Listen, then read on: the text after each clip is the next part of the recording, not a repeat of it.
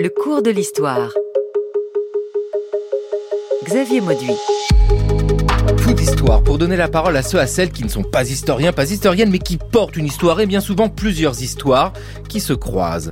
Quand il s'agit de présenter son livret de famille, c'est la part du sarrasin et ma part de gaulois, c'est aussi la vie de ma mère, Majid Cherfi, chanteur, fondateur du groupe Zebda, écrivain et fou d'histoire.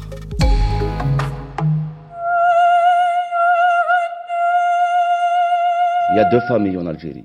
Il y a la famille qui avance et la famille qui recule.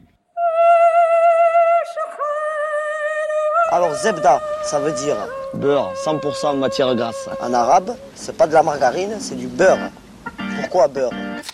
Majid Cherfi, bonjour. Bonjour. Mais il y a beaucoup de beurre dans la vie de ma mère, votre roman.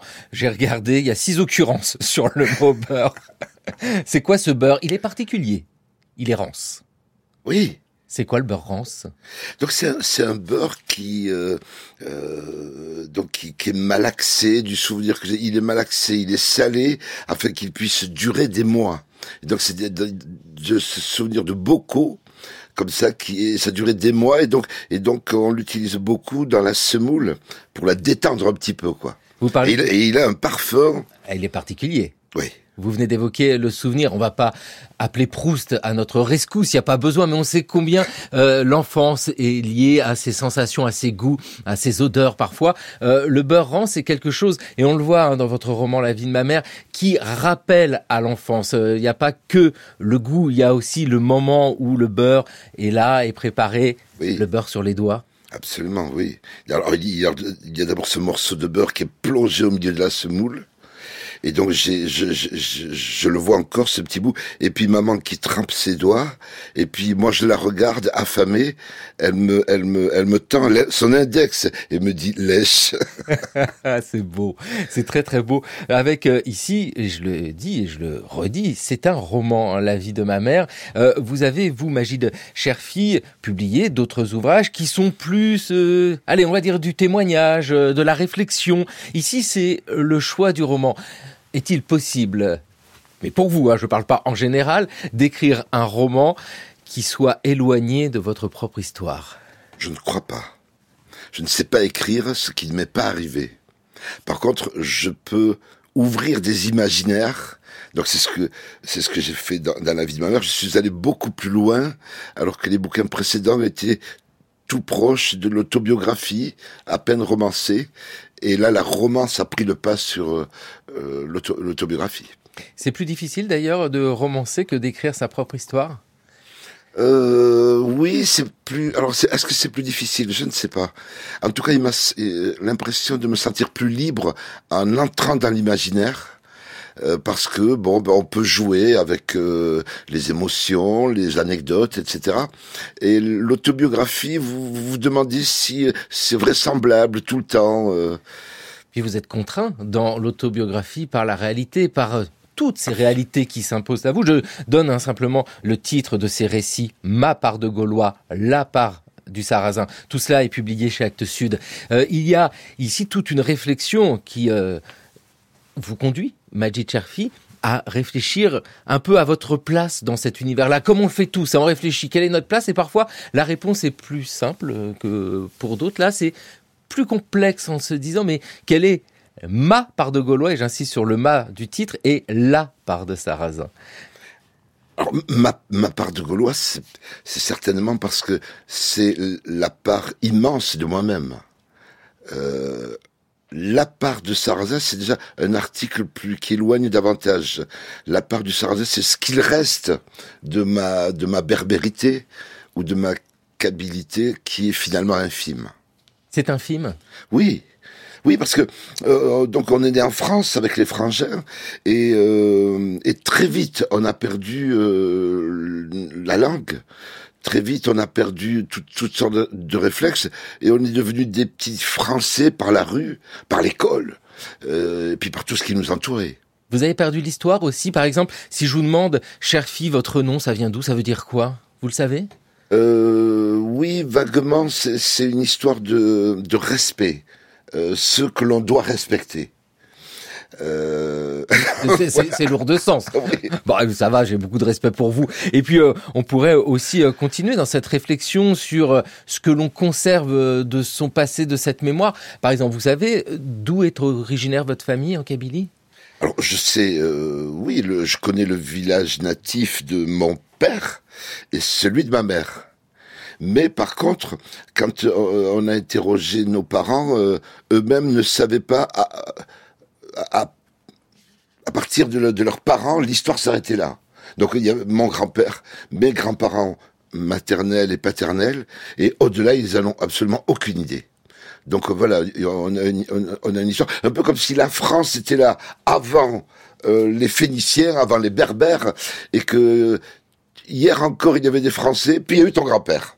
Ah, c'est ça, ouais. Ouais, C'est un raccourci de l'histoire avec, euh, malgré tout, un récit familial qui se transmet. Alors, récit qui peut parfois être euh, faux ou inventé. Est-ce qu'il y avait d'ailleurs chez vous des discussions qui racontaient, euh, vos parents vous disaient, bah voilà, on est arrivé à tel moment en France, voilà comment ça s'est passé? Non, pas beaucoup. Un peu comme toutes les mémoires blessées, il a fallu arracher des lambeaux à nos parents quand on a eu envie d'en savoir plus. Et parce qu'on a très vite compris que voilà, mon, père avait euh, a perdu quatre quatre de ses frères pendant la guerre d'Algérie, donc il a éteint cette mémoire qui était trop douloureuse. Euh, maman, c'était pareil pour des oncles et, des cousins.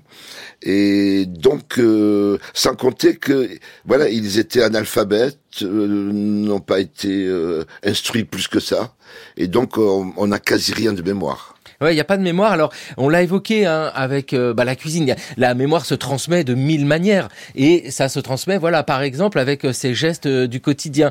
Euh, ce beurre rance, la semoule, etc. Voilà, par exemple, quelque chose qui est relié à une histoire plus longue et plus profonde. Voilà, par le, le versant culinaire, parce que parce qu'en même temps, parce qu'en même temps, le versant culinaire est un versant délicieux. Eh et oui. donc, euh, et, et donc, euh, voilà, c'est c'est la faim, la gourmandise, et par ce côté-là, ça marche bien. Et puis, euh, il y a pas que la cuisine, euh, de ces petites choses de tous les jours qui nous rappellent un passé euh, parfois très lointain. Il y a aussi les chansons.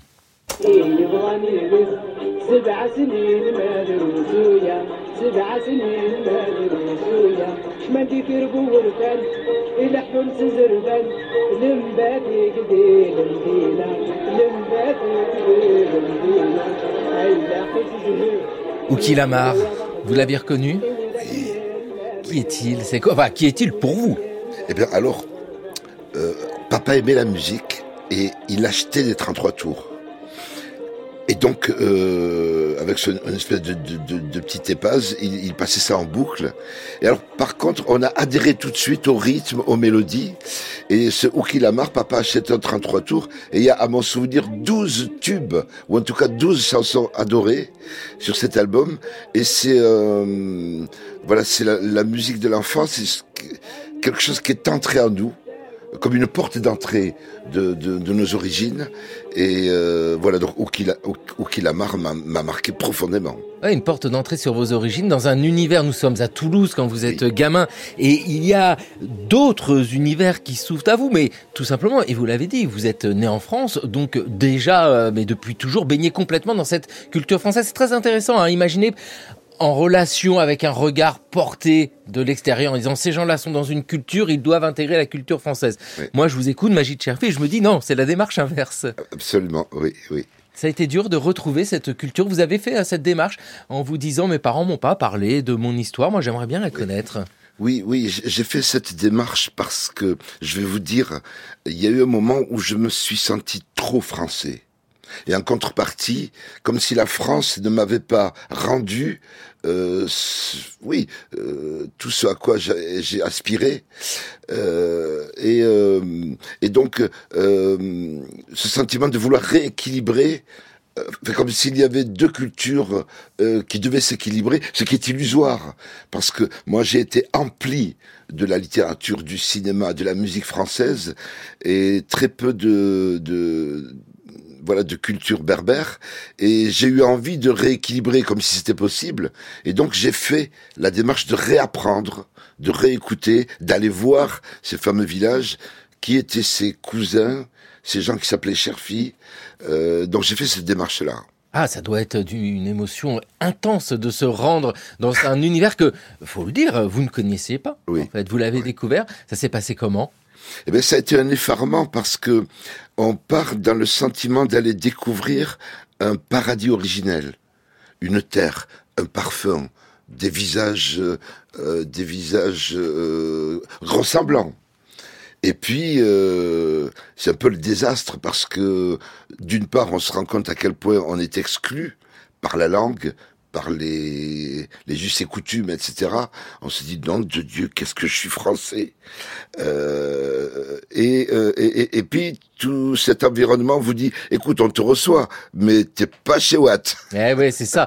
Mais c'est la grande difficulté. C'est quelque chose qui est sans cesse mis en avant de se dire, en Algérie, en Kabylie, là, en l'occurrence, bon, bah non, t'es pas vraiment chez toi.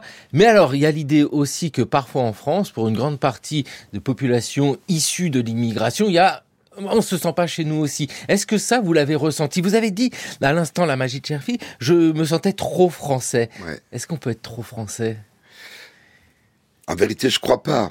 Mais quand euh, quand euh, l'hostilité est frappante au quotidien, euh, je pense beaucoup à mes parents parce que euh, euh, je vois ces deux personnes, papa et maman, vivent, ayant vécu 60 ans en France et n'étant jamais devenus français. On se dit c'est invraisemblable. Et quand on a appris euh, ces concepts de d'universalité. Euh, vous serez égaux, quelles que soient vos couleurs, vos origines. Mais c'est absolument pas vrai. Quand on n'est pas blanc et encore moins catholique, on n'est pas français. Et peut-être on le devient jamais. J'avais un exergue dans ma part de Gaulois qui disait l'exception française, c'est d'être français et de devoir le devenir. Et chaque jour on s'élève, merde, là il va falloir que je sois français.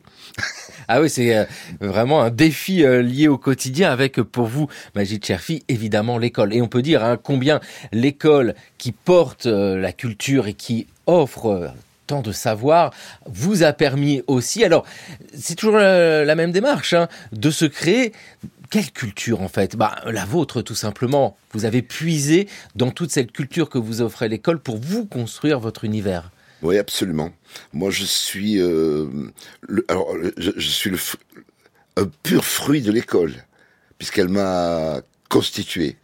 Ouais, c'est ça, constitué avec euh, beaucoup de lectures, énormément. Beaucoup euh, donc euh, il y, a- et- il y a tous les classiques qui sont là. Moi, il y a ce passage du lycée. Ouais. J'entre au lycée. Alors, au collège, il y avait tout le quartier, donc c'était un collège euh, d'Alger. Euh, Mais à Toulouse. mais à Toulouse, la cité était toujours Alger. Et puis tout à coup, le lycée, euh, sélection faite, plus que des blondes aux yeux bleus, des gens sympathiques. Et on dit, mais tu connais pas Clash? Je- tu co- Le rock anglais, le rock américain, euh, Léo Ferré, Brassens, euh, bien sûr Brel, euh, et puis le cinéma d'auteur. Euh, tu connais pas le cinéma japonais? Tous ces potes me disaient ça. Et... Euh, et, et, et donc j'en- j'entre en France à 14 ans, Ah oui, ah oui, avec Et- le lycée. au lycée. Ouais. Et là, il faut tout absorber euh, en même temps. Magie Cherfi, euh, au moment du cours d'histoire, ça se passait comment? Parce que vous, vous avez fait des études de, de lettres. Euh, l'histoire telle qu'elle était enseignée, ce moment du cours de l'histoire, vous en avez gardé des souvenirs? De quel moment De lycée. Allez, allez, on, on pourra le faire en deux temps, vous avez raison. On pourrait parler euh, du collège où là, on est plus proche de la cité, et après du lycée. C'est vrai que c'est pas le même univers. Oui, absolument pas. Au collège, c'était comment? Ben, donc le collège, c'est tous les copains de quartier. Et euh, le souvenir que j'ai, c'est voilà, en cinquième, une première sélection pour les, les travaux bois et bâtiments. En quatrième, euh, deuxième expulsion pour les euh, tourneurs, fraiseurs, ajusteurs. En troisième, la dernière euh, expulsion pour les métiers du, de, de, euh, Il y avait la vente, il y avait tout ça aussi. euh, Voilà. ouais. Et puis hop, euh, si vous aviez une, chance extraordinaire, vous passiez ce cap de la seconde de, du collège au lycée. Et je me suis retrouvé, on était peut-être deux maghrébins, et la France s'ouvrait à vous comme une magnifique princesse, et de gens sympathiques, c'est-à-dire qu'il s'agit, on n'était plus dans la loi du talion, qui était celle du collège, au lycée, plus du tout.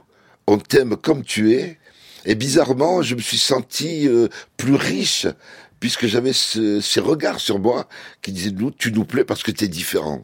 Ah oui. Et ça a été et, alors, et, et je suis rentré et c'est là que j'ai découvert la gauche, C'est-à-dire? Des militants, Ah oui. les lycéens militants à la JC, à la JC, euh, jeunesse socialiste et autres euh, mouvements plus radicaux.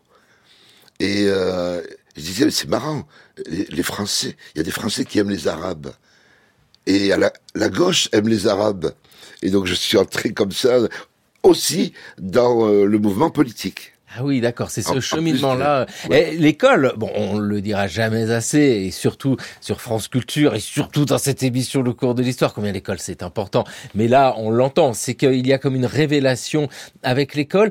Euh, vous venez de dire, Magid Cherfi, euh, les Arabes, Euh, la distinction kabyle-arabe. Les gens ne la font pas, mais vous-même, vous la faisiez? Vous aviez l'identité kabyle Alors, quand je voulais me, me raconter des histoires, je disais que j'étais kabyle parce que les Français euh, avaient jeté comme ça dans l'inconscient collectif l'idée que les, les Kabyles étaient plus intelligents, ils étaient plus beaux, ils étaient blonds aux yeux bleus. Je me suis regardé, je dis merde, euh, je suis pas blond aux yeux bleus. Je confirme. voilà. Et après, nos potes étant arabes et nous, euh, et, comment, voilà, nous, on vivait les mêmes, euh, les mêmes ségrégations. Je me suis considéré comme arabe et donc, on passe de l'un à l'autre euh, en fonction. Et puis avec euh, l'avantage aussi de l'école, c'est d'avoir le même programme adressé à tout le monde. C'est ça aussi qui fait communauté, qui fait notre identité à tous. Et bien sûr, dès lors, des discussions sont possibles.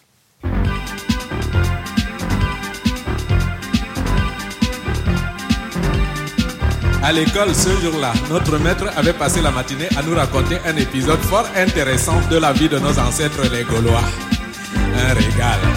La tribu des Gaulois, dirigée par Vercingétorix, vivait dans la plaine. Quelques kilomètres plus loin, c'était le village des Romains. Son chef César possédait une longue vue magique qui lui permettait de voir le monde entier. Hervéus l'ambitieux, croyant que c'était une caméra de télévision, se posa devant pour être vu. Écarte-toi de là, imbécile lui cria César qui scrutait l'horizon. Je veux savoir si ces sacrés Gaulois sont toujours là. Si les Gaulois avaient su, seraient pas restés dans la plaine. Si nos ancêtres, les blonds Gaulois, avaient été malins comme nous. César regarde dans la lunette. Et qu'est-ce qu'il voit? Là-bas, dans le lointain, Vercingétorix et ses hommes tiennent une palabre tribale. Les Gaulois sont toujours dans la plaine, dit César en souriant. C'est aujourd'hui que nous allons les capturer. Et toute la tribu romaine d'acquiescer. Oui, César, avec César. C'est la foule qui crie sa joie. Les Gaulois. savent oui, la foule qui crie sa joie, c'est. Francis Bébé qui nous conduit. Alors ici au Cameroun avec cette chanson, si les Gaulois avaient su. Euh, Dites-nous, Magid Cherfi, l'histoire telle qu'elle est présentée correspondait-elle à ce que vous ressentiez, vous, en tant qu'individu, à Toulouse? Alors vous êtes né en 1962, donc c'est les années euh, 70, on va dire. Comment vous regardiez cette histoire-là par rapport à votre identité? On l'a évoqué. Euh, je suis arabe, kabyle, et puis voilà l'histoire qu'on me raconte. Il y avait un écart? Oui, alors, moi je me souviens que euh, ben, cette histoire de, vos ancêtres les Gaulois, qu'on apprenait à l'école élémentaire, ça a dû commencer. Et moi je me suis senti fier. C'est-à-dire tout à coup, il y avait des ancêtres euh, qui apparaissaient, ils étaient blonds, tressés, et c'était nos ancêtres. Et je me suis rendu compte bien plus tard qu'enfant, on était content qu'on nous offre une famille, un peuple. Et c'est plus tard quand la quand, voilà quand on a une conscience politique, on se dit non mais oh vous prenez pour qui euh, euh, Mais en réalité, en réalité, eh ben on était bien content que la France nous serve une histoire, euh, un patrimoine. Et moi je me suis senti héritier. L'école la distribuant comme tel, voilà, c'est un cadeau qu'on vous offre. Et euh, voilà, il y avait un arbre avec ses branches auxquelles on nous avait raccrochés. Et puis la vie euh, passant, on se dit ah tiens, euh, papa dit que mm, on n'est pas bienvenu. Et, et voilà, c'est là que la schizophrénie euh, se met en place. Ah Oui, parce que c'est cette euh, schizophrénie qu'il faut savoir euh, réguler avec euh, ce que vous venez d'évoquer, Magid Cherfi, euh, votre arrivée au lycée et puis tous ces codes, on peut le dire que vous n'avez pas toutes ces références que vous n'avez pas. L'école offre des références et oui, bien sûr, alors nos ancêtres les Gaulois, mais on pourrait en évoquer tant et tant, ça donnait aussi ces éléments communs qui faisaient qu'il y avait ce lien avec les autres. Après, on peut complexifier nos relations, il le faut d'ailleurs euh, complexifier notre histoire, mais euh, il y avait ce terreau qui était là et qui permet après bah, de réfléchir, pourquoi pas de s'engager en politique. C'était ça qui était important aussi. Oui, absolument. Parce que cette école, elle vous donne des armes. Parfois qu'elle peut regretter parce que en nous, nous donnant ces armes-là, on les retourne un peu contre elle. Et c'est ce que moi j'ai fait après quand j'ai quand, quand je me suis politisé. Je me suis dit oui, euh, la République, la République, la République, mais encore faut-elle qu'elle ait une euh, réalité. Euh, et, euh, et donc voilà, j'ai en moi quelqu'un qui est un fils de la France jusque dans ses veines, qui coule dans ses veines, et en même temps quelqu'un qui essaie de se- de- d'extirper un peu de ce sang-là, euh, parce que voilà, c'est une bataille. mais qui n'est pas incompatible. Ce mélange, en fait, euh, ça ne pose pas de problème. C'est juste avoir la conscience de cela, conscience de ma part de Gaulois et peut-être de la part de Sarrazin, avec ce mot très fort, Sarrazin, qui a un écho historique euh, profond, et euh, savoir où l'on est, c'est peut-être juste ça aussi que l'histoire permet, c'est de clarifier les choses. Euh, vous avez, vous, euh, eu toute cette réflexion autour euh, de, de l'histoire. C'était quelque chose dont vous aviez une appétence, Magid Cherfi, euh, oh, le goût du musée, le goût euh, de la visite, euh, du monument ancien, le goût de la lecture, euh, de quelque chose qui nous intéresse en allant plonger dans le passé de cet objet. Écoutez, moi, ce qui m'a passionné dans l'histoire, parce que ça m'a construit, ça a été par exemple la période de mai euh, 68. Mm. Mai 68, avec cette révolution d'idées, ces, ces, ces embruns de liberté, de, de- de- ce- voilà, de fragrance libertaire. Et, euh, et euh, euh, il, y a, il y a donc eu l'école, et puis il y a eu ces travailleurs sociaux qui étaient dans les quartiers, euh, qui étaient censés nous prendre en charge. Et euh, ils étaient tous issus de 68. Et ces gens-là me disaient, mais euh, pour nous, t'es français, t'es pas autre chose. Et donc ça aide quand même à ne pas divorcer avec cette nation euh, à laquelle on aspire. Euh, et, euh, donc, euh, voilà, j'ai... Ce qui, voilà, c'est 68. Ouais, parce que cette histoire-là, c'est vrai, ce sont des gens, des hommes, des femmes qui la portent sans cesse. Vous venez d'évoquer les travailleurs sociaux. Je vous, j'allais dire, je vous présente, mais j'ai même pas besoin de vous la présenter. C'est Maïté. On a une permanence d'accueil déjà. On accueille les femmes euh, plusieurs jours dans la semaine, rue de l'Étoile euh, sur Toulouse. On accueille des femmes, euh, beaucoup de femmes victimes de violences conjugales et beaucoup de femmes qui sont dans une période de rupture, qui, ont, qui se sont séparées de leur mari ou qui, pour des raisons ou, ou d'autres, ne peuvent pas accéder seules à un hébergement ou à un logement. Donc on a des appartements où on loge des femmes euh, un certain temps, des appartements d'urgence des appartements où elles peuvent rester plus longtemps. Maïté Débat, euh, c'était sur France 3 Toulouse en 1999. C'est elle qui porte l'association pour la promotion d'initiatives autonomes des femmes parce que euh, on l'entend, tous ces combats se mélangent ici. Hein, c'est euh, pour les femmes, c'est le côté social, c'est l'antiracisme. Euh, ça a été important, Magid Cherfi, pour vous de croiser tous ces mouvements. Vous l'avez évoqué pour le lycée, l'engagement, le militantisme, mais il n'y a pas que ça aussi. C'est euh, l'engagement social. C'est important parce que cette histoire-là, c'est celle que vous portez. On la retrouve hein, dans vos différents récits. Oui, euh, alors euh, ce qui était euh, passionnant avec toutes ces femmes qui étaient euh, éducatrices, assistantes sociales ou autres, qui voilà, qui qui, qui, tournaient, qui, qui étaient dans notre quotidien, c'est qu'elles revendiquaient, enfin, elles étaient dans un combat féministe, et chaque fois, il m'a semblé dire euh, quand elles revendiquaient quelque chose, moi aussi. Euh, alors j'entendais, oui, tu te rends compte, nous les femmes, on, on- on- dans, dans leur job d'éducatrice, on est payé 30% de moins que euh, ces éducateurs à la con. Et je dis, ben oui, euh, euh, mon père aussi, il est beaucoup moins payé qu'eux, etc. Et j'ai calqué mon militantisme antiraciste sur le combat féministe. Ah oui, Voilà. c'était ça le modèle. C'était un parallèle. Dès que des, dès que des femmes euh, revendiquaient quelque chose, il me semblait que euh, nous les Algériens aussi. Avec- J'ai construit mon combat politique un peu comme ça. Mais oui, ces combats euh, suivent les mêmes mouvements, avec les mêmes ambitions bien souvent, et surtout les mêmes modalités de lutte. hein. Je le rappelle, hein, vous étiez euh, jeune homme dans les années 1970. Euh, vous avez souvenir de ces tensions si fortes qu'il y avait dans la société? Vous venez d'évoquer le racisme. Ce racisme des années 70, il était très présent. Oui, c'est très présent. Il y avait, alors les gens disent c'était mieux avant, par exemple. J'entends des politiques, avant ils n'étaient pas si violents ou je ne sais quoi. Moi, j'ai le souvenir d'un tas de jeunes, notamment l'année 83, d'un tas de jeunes issus de l'immigration, euh, assassinés ou par la police ou par les voisins de, de quartier et systématiquement remis en liberté sans le moindre jugement.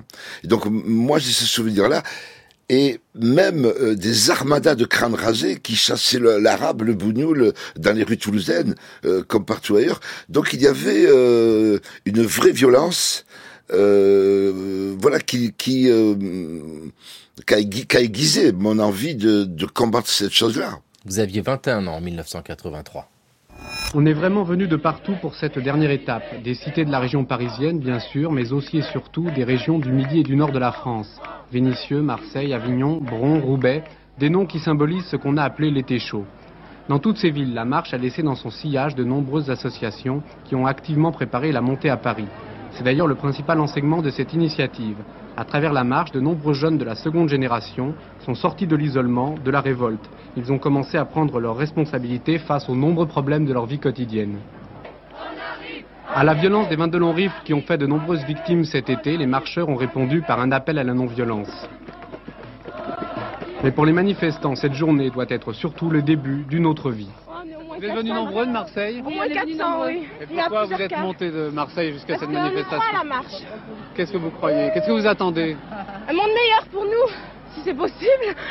On ne demande pas la lune, on demande de vivre, c'est tout. C'est tout, c'est la marche des beurs en 1983, Magid Cherfi. Cette marche des beurs, c'est un moment important, puis qui s'inscrit dans une beaucoup plus longue histoire, hein, parce que ça évoque ce qui s'était passé aux États-Unis pour les droits civiques euh, 20 ans plus tôt. Euh, cette marche des beurs, Oui, c'était un, un- moment, exceptionnel, extraordinaire, parce que euh, il y avait à la fois l'arrivée de la gauche au pouvoir et comme une espèce de d'espoir absolument invraisemblable. Je me souviens avoir cru que le racisme allait mourir en France le, le 11 mai ou je sais plus quel jour de l'élection de François Mitterrand. le 10 mai, j'ai une mémoire, mais peu importe. Euh, voilà, euh, que euh, il y allait y avoir une espèce de fraternité, euh, voilà, qui, qui- qui allait apparaître au grand jour d'un coup de magie, d'un coup de baguette magique, et euh, et on arrivait là euh, avec cette revendication de l'égalité des droits, et tout de suite la gauche nous propose une carte de séjour de 10 ans, en fait une espèce de sas pour voir la euh, on va on va tester la, la solubilité de l'arabe euh, dans l'état de droit ou dans la République. Et tout le temps depuis, on a le sentiment d'être dans euh, dans une espèce de temps de latence pour voir. Et à partir de là, ça a été la lente et la, et- la, la longue et lente dégringolade de, de cette idée universelle d'une France cosmopolite, euh, dont le premier jalon n'a pas été posé jamais.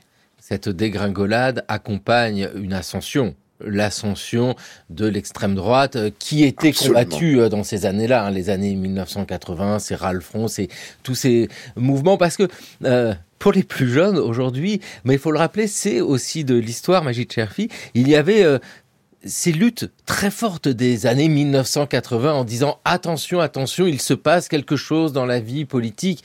Euh, pour les gens qui regardent que le monde d'aujourd'hui, ne peuvent pas comprendre Oui, oui. ce que c'était à ce moment-là. C'était incroyable. Euh, nous, euh, dans le quartier, on venait de créer une association en 1901 euh, pour soutien scolaire.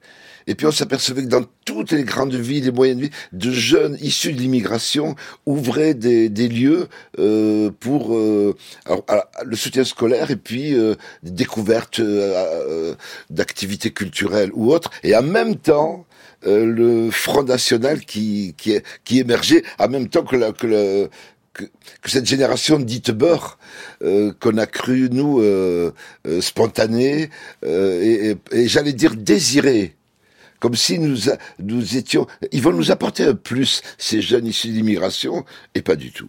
Et pas du tout, avec euh, énormément de frustration à partir de là, parce que quand on entend ce parcours Majid Chafi avec euh, cet espoir euh, porté par l'école, cet espoir porté par l'engagement politique, et puis bah, un constat hein, qui est assez euh, sombre, euh, on, permet de, saisir la frustration qu'ont pu avoir tous ces jeunes qui ont suivi ce mouvement. Est-ce que c'est votre cas? Oui, absolument. Absolument. Déjà, au premier jour de, presque, j'allais dire, de, de l'arrivée de la gauche, ça a été tout de suite la désillusion. Cette fameuse carte de séjour. On on attendait qu'on dise, bon, désormais, chers Français, attention, premier postulat, on ouvre un récit français, être français, c'est pas être blanc. Et désormais sera instituée une nation cosmopolite. Et la France sera, euh, voilà, le- le- le- le- le- l'exemple, euh, l'exemple pionnier de ce qu'est une société moderne. En fait, c'était ça. Et pas du tout, pas du tout. Ça s'est pas passé parce qu'il y a eu tout de suite, même à gauche, une peur comme si euh, on va quand même pas devenir, euh, on va quand même pas quitter le notre ce, ce- cette cette histoire chrétienne qui est la nôtre, euh, et à partir de la peur, tout s'est figé. avec euh, un récit historique, cette France euh, cosmopolite, pour utiliser un mot simple, hein, euh, mais cette France-là, j'ai envie de dire, a toujours été... Il y a plusieurs récits de notre histoire, cette France chrétienne. C'est vrai que c'est un récit qui a longtemps dominé. Et puis, il y a aussi d'autres récits, et historiens, historiennes montrent bien hein, comment la France euh, se constitue de tous ces peuples, ces gens qui arrivent, ces exils, ces départs aussi. Euh, c'est un autre récit à construire. Parce que de toute façon, la mixité se fait. Seulement, elle se fait euh, malgré, euh, un petit peu malgré, euh, voilà, c'est voilà, c'est malgré.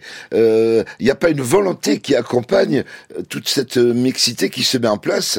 Et il y a presque des frères en disant bon, pas trop, pas trop, pas trop. Et c'est ce qui, crée le schisme entre euh, des Français dits de souche et les gens issus de l'immigration. Avec, euh, face à la désillusion, euh, plusieurs euh, postures à adopter. Bon, bah, on peut s'enfermer sur soi-même, le côté très, très, peut-être communautaire, c'est peut-être ça. Ou alors, décider d'agir, c'est votre cas. En 1985, le groupe Zebda. Il y a ceux qui croient qu'ici la cuisine est un rite. Le ZBDA catapulte le mythe. Il n'y a pas de cassoulet dans toutes les marmites. Mais des milliers de restos qui font place aussitôt aux milliers de McDo.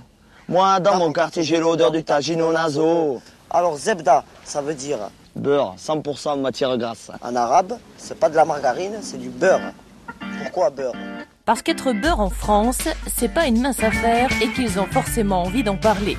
Le style Zebda, c'est la contestation tonique, un petit coup de fouet en texte bien ficelé sur un rock dansant. Les enfants des Isards connaissent tout par cœur, Zebda est la vedette des quartiers nord.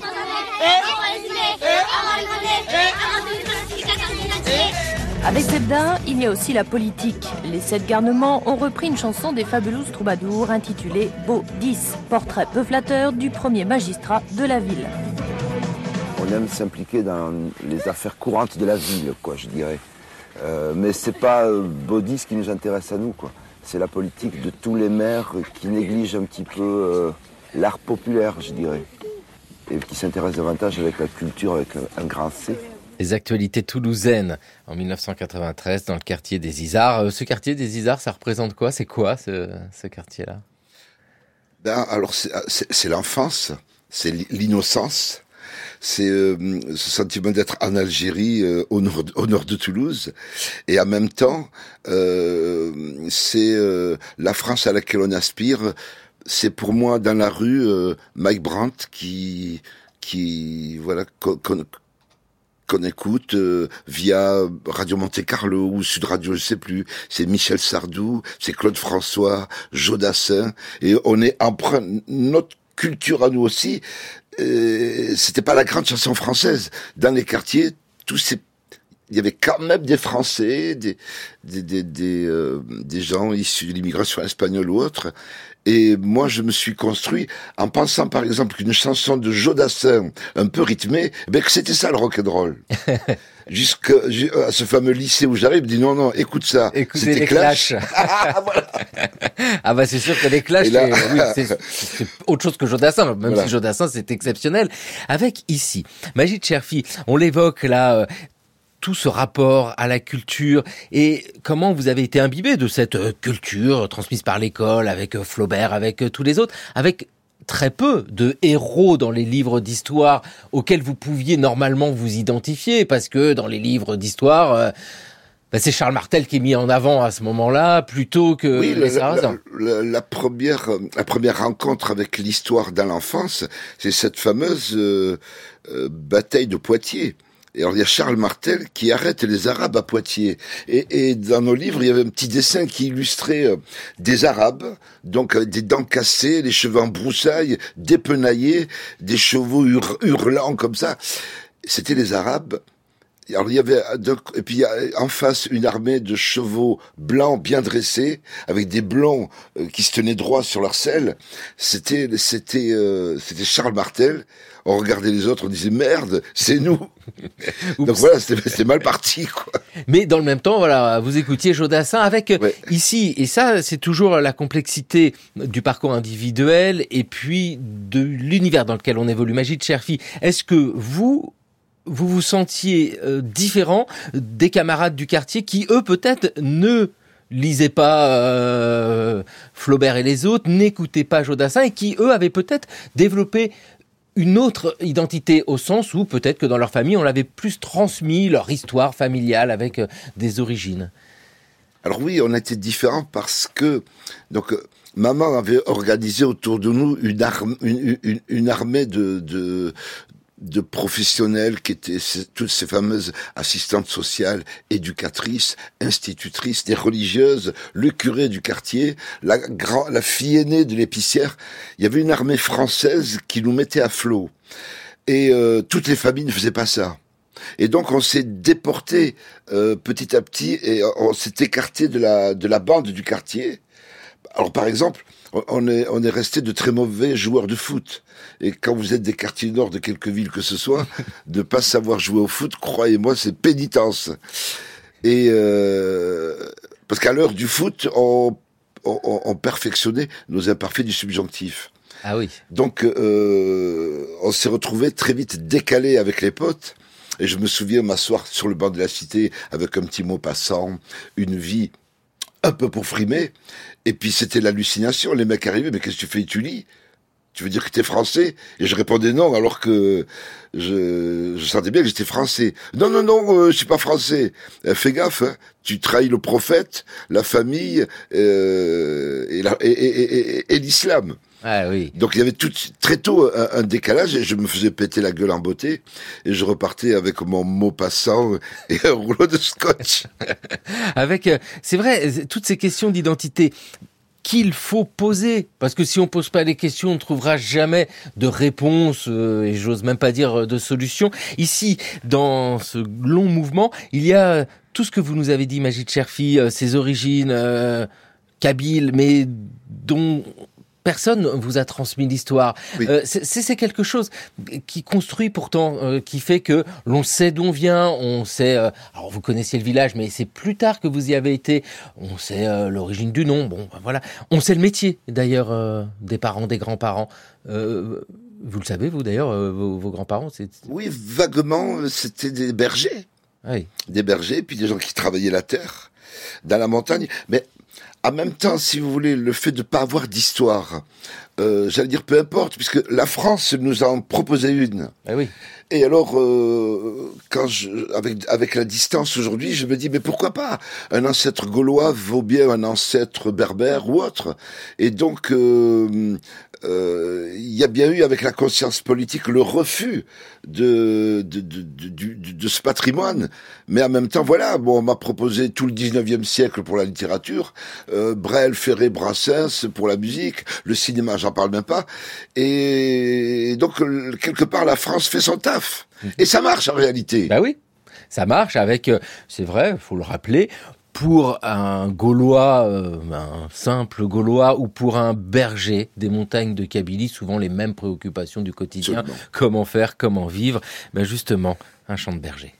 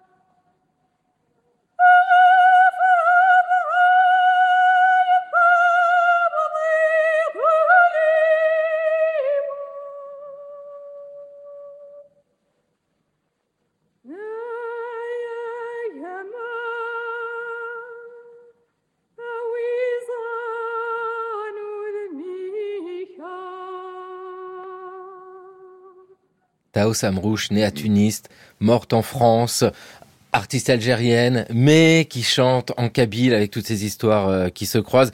Euh, Taos Amrouche, qui est la sœur de Jean Amrouche, un grande voix de la radio. Avec ce prénom, Taos, c'est le prénom dans de maman, de, de maman dans, et, et, et, et, du livre. Et oui, c'est ça. C'est parce que votre mère, Magid Cherfi, et puis l'héroïne du livre, La vie de ma mère, c'est euh, c'est Taos. D'ailleurs, le choix de du prénom dans ce roman, et j'insiste, c'est un roman. Ça relie toujours cette histoire-là avec la figure euh, de la maman, qui est une figure importante. On ne le dira jamais assez. Combien dans notre construction d'identité, euh, les mamans sont importantes. Mais alors, dans La vie de ma mère, euh, c'est euh, une quête, on a envie de dire. Euh, c'est presque retrouver euh, sa mère et la découvrir.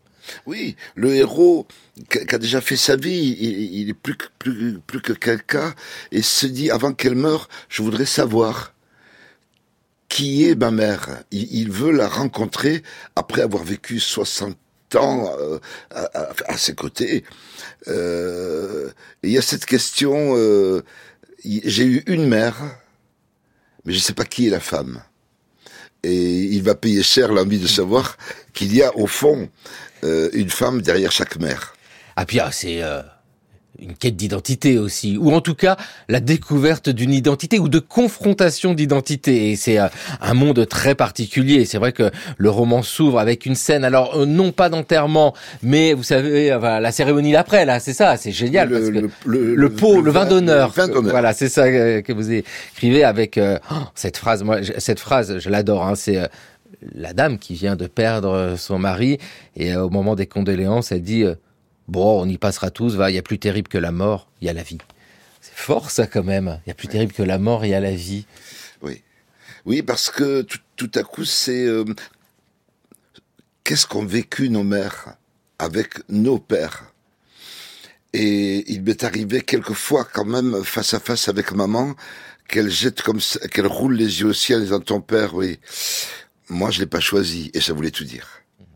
Ouais, ça voulait tout dire. Et après, euh, j'aurais aimé aimer. Ok. Et, donc, et le héros en question, plus il avance et plus sa mère le, le, le oui, plus il, il, est terrorisé à l'idée d'aveu qui le déstabiliserait. Et finalement, euh, il veut moins savoir euh, qui est cette femme parce que elle va parler du désir amoureux, par exemple. Toujours compliqué de la part de sa mère. Absolument. Avec euh, aussi l'idée que la quête d'un individu de son vécu, voire de sa propre identité, c'est quelque chose qui peut déstabiliser. Et c'est vrai qu'être parfois confortablement installé sans se poser des questions, c'est extrêmement rassurant. Euh, oui, mais se mettre en danger, c'est ça aussi qui fait avancer. Oui. Et en tout cas, il a décidé, lui, de se mettre en danger. Parce qu'en même temps, euh, il n'est pas donné à tous les fils de se demander qui est la femme derrière ma mère. Puisque, mère dans le sens où euh, elles n'ont mère sacrificielle, où elles n'ont fait que s'occuper des autres, jamais d'elles. Et il a ce courage-là, euh, parce que il lui semble que s'il veut, s'il veut se connaître lui-même, il faut qu'il sache ça, et il prend conscience, lui qui s'est cru affranchi, notre héros prend conscience de, de, son, de, son aliénation. Eh oui. Mais on est toujours un peu aliéné euh, de quelque chose, aliéné d'où on vient mais euh, ça peut être une aliénation enrichissante au sens où si nous comprenons d'où nous venons, parce qu'on n'échappe pas à, nos origines, avec euh, juste dans la vie de ma mère l'omniprésence de la cuisine. Hein. On a évoqué le beurre rance, le héros est cuisinier. Oui. C'est aussi cette histoire de transmission. La cuisine, c'est ça. C'est une histoire euh, de transmission, c'est une recette, c'est des équilibres et ce sont des mélanges. C'est le cas ici aussi avec des, des expériences. De cuisine que si c'est une histoire de mélange. Ouais, c'est ça. Hein. Et ces mélanges-là, c'est. Alors j'ai créé des mélanges, euh, ouais, assez euh, euh, surréalistes. Oui, oui, oui. Il faut un peu de piment d'Espelette pour. Euh, oui, c'est pas mal, mais pas que. Voilà, en même temps pour en rire. Euh, le, le burger, le burger curdo belge, par exemple. c'est ça, il y a toute une série de burgers euh, oui, assez euh, bon, pour faire sourire aussi. Mais oui, mais on le sait bien que par la cuisine et par l'humour, on a énormément de sens à donner aux choses. Euh, vous êtes toulousain, Majid Cherfi, c'est le cassoulet comme une évidence, mais euh, vous évoquez le beurre rance, c'est le plat préféré des Français, euh, c'est le couscous. C'est ce jeu-là aussi, mais que l'on croise partout, dans ma part de Gaulois, dans la part de Sarrasin, euh, dans la vie de ma mère aussi. Tous ces mélanges-là, euh, donnent quelque chose d'enrichissant. Ce ne sont pas des oppositions. Alors, sauf en cuisine, il ne faut pas mélanger n'importe quoi, parce qu'à un moment, c'est plus possible. Il y a des règles quand même. Mais c'est ça, c'est aussi cette quête d'enrichissement. Et on l'a bien vu avec euh, Zebda, dans l'histoire du groupe euh, Zebda, il y a ces enrichissements différents. Absolument. Vous êtes approprié. C'est l'histoire de ma vie aussi, d'être parce que c'est une aspiration euh, on, voilà, on projette une société cosmopolite, multiculturelle, pas pour le plaisir. C'est parce que c'est la modernité et c'est parce que c'est l'avenir. Et donc, euh, dans la littérature, bah, dans ma, ma propre littérature, par exemple, j'aime la trivialité de la rue. Euh, et une forme de classicisme. Euh, je l'ai, voilà, et tout chez moi euh, correspond à cette aspiration. Et, ça fonctionne avec euh, tous ces paradoxes. Euh, bah justement, on évoquait le vin d'honneur. Bon, alors c'est vrai qu'il y a énormément de saucissons. Mm. Et lui, il dit, je ne mange pas de porc. Mais je mange pas de porc tout simplement parce que je ne mange pas de porc. Et ce ne sont pas les arguments religieux, etc., qui sont avancés. Et ça, c'est très fort. Oui. Et alors, ça lui est très cher parce que c'est son propre ami et, euh, et qui n'a qui n'a pas compris. Non, mais c'est pas parce que je suis musulman que je ne mange pas de porc. Je suis pas musulman et je ne mange pas de porc. Voilà, et c'est cette subtilité-là qui est importante. Alors après, euh, manger du porc, ça c'est une chose, boire de l'alcool, c'en est une autre. Monsieur, vous avez trop bu. Je ne vous sers plus, vous avez trop bu. Alors, il y a madame. tu ne sais pas pourquoi je cherche à boire? سالغش والدمار يفوذا ماشي ذكرى عبوضي وذري زرفوار والله يغلب البحار يكوام زند الصحراء. أين سدف كي غاثي نخار. نعم ثما نسكر لما نورد فهيم ظهرا آه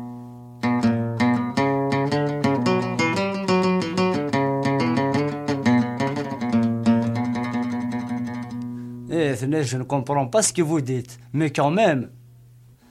Inis, ya madame ou ناك ماشي ذميم باش نايد والصيغه Slimane Azem, madame, encore à boire. Euh, D'ailleurs, euh, tous les prénoms de- qu'on entend là, on les retrouve euh, dans la vie de ma mère. Parce qu'il y a Slimane aussi, Magid Cherfi. Ah oui, oui, encore à boire. Mais ici, nous sommes avec un chanteur. Alors, toujours la même chose, hein, expression kabyle, euh, mais euh, algérien. Euh, C'est toute une réflexion à avoir aussi sur le temps qui passe.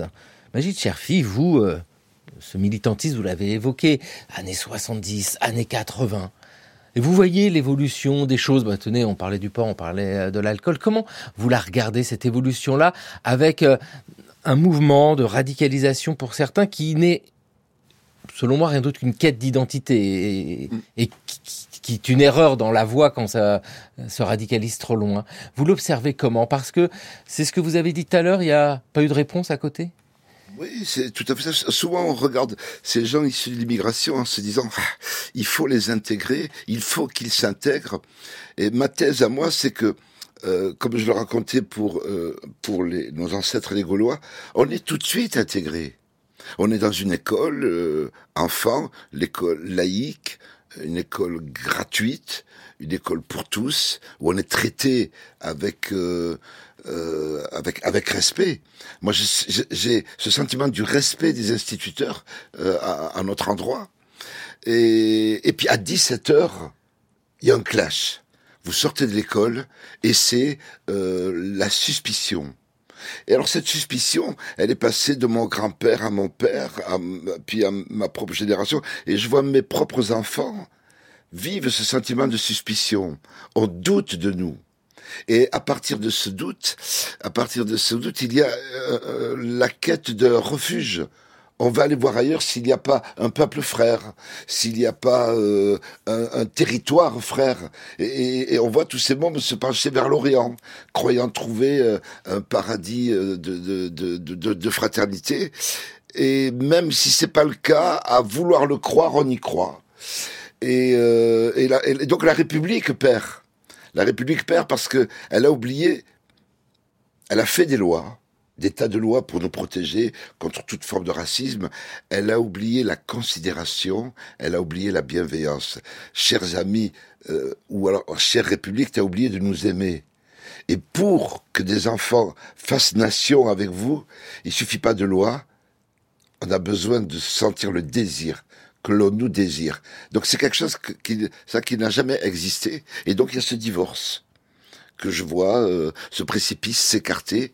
Et c'est vrai qu'on se dit, mais euh, on va pas faire nation tout de suite. Mais au-dessus du précipice, il y a des ponts quand même. Ah, Vous en êtes un, vous, par exemple, Agile Cherfi. Il y a Absolument. tant et tant de ponts. Il y a Non, des mais, passerelles. Mais c'est c'est très important de le Ouais. souligner parce que Ouais. ça veut dire qu'il n'y a pas de mouvement inéluctable et que ces ponts-là, ben, c'est notre travail à tous, à toutes, de les agrandir et de les consolider. Je suis absolument d'accord avec vous. Il y a des passerelles. J'en fais partie. On est peut-être trop rare et donc on se sent extrêmement faible euh, parce que voilà, euh, euh, il reste une, immense majorité de ces jeunes qui se sentent blessés de ne pas être, euh, de ne pas appartenir à une langue, à un peuple. Alors, je suis peut-être pas moi euh, représentatif de, de, ces, de ces immigrations de quartier.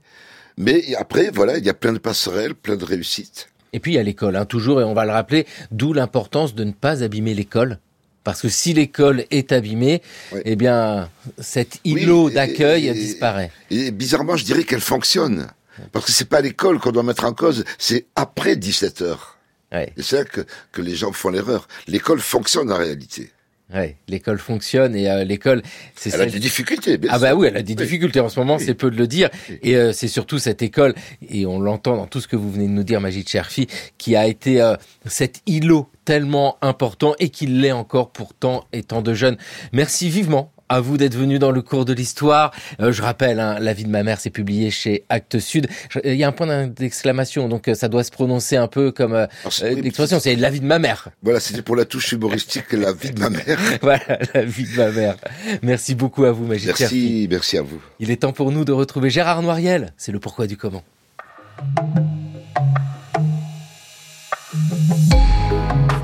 Pourquoi Anna Marly a-t-elle créé le chant des partisans pendant la résistance? Dans la série des chroniques que j'ai proposées pour prouver aux sceptiques et aux mal intentionnés que l'immigration était une chance pour la France, je parlerai aujourd'hui du chant des partisans, le célèbre hymne de la résistance qui servit d'indicatif à Radio Londres. Ami, entends-tu le vol noir des corbeaux sur nos plaines? Ami, entends-tu ces cris sourds du pays qu'on enchaîne? Celles et ceux d'entre vous qui ont été élèves dans les années 1960 se souviennent certainement de ce refrain, puisque le chant des partisans faisait partie des enseignements obligatoires avec la Marseillaise et le chant du départ. Pourtant, beaucoup de gens ignorent que la musique de cet hymne a été composée par une immigrée russe nommée Anna Betulinsky, née à Saint-Pétersbourg pendant la Révolution de 1917, au cours de laquelle son père fut fusillé, elle se réfugia à Menton au début des années 20 avec sa mère et sa sœur aînée. En 1934, elle monta à Paris pour débuter une carrière artistique sous le pseudonyme d'Anna Marly. Après avoir dansé dans les fameux ballets russes, elle se lança dans la chanson en se produisant notamment dans un cabaret parisien, le Scheherazade, qu'affectionnait la jeunesse dorée de la capitale. Après la défaite de juin 40, Anna Marly dut à nouveau s'exiler en Espagne puis au Portugal avant de rejoindre l'état-major des forces françaises libres regroupées à Londres. Elle eut alors la possibilité de chanter au micro de la BBC dans l'émission Les Français parlent au français. Anna Marly a raconté qu'à la fin de l'année 1942, le récit de la bataille de Smolensk réveilla son âme russe.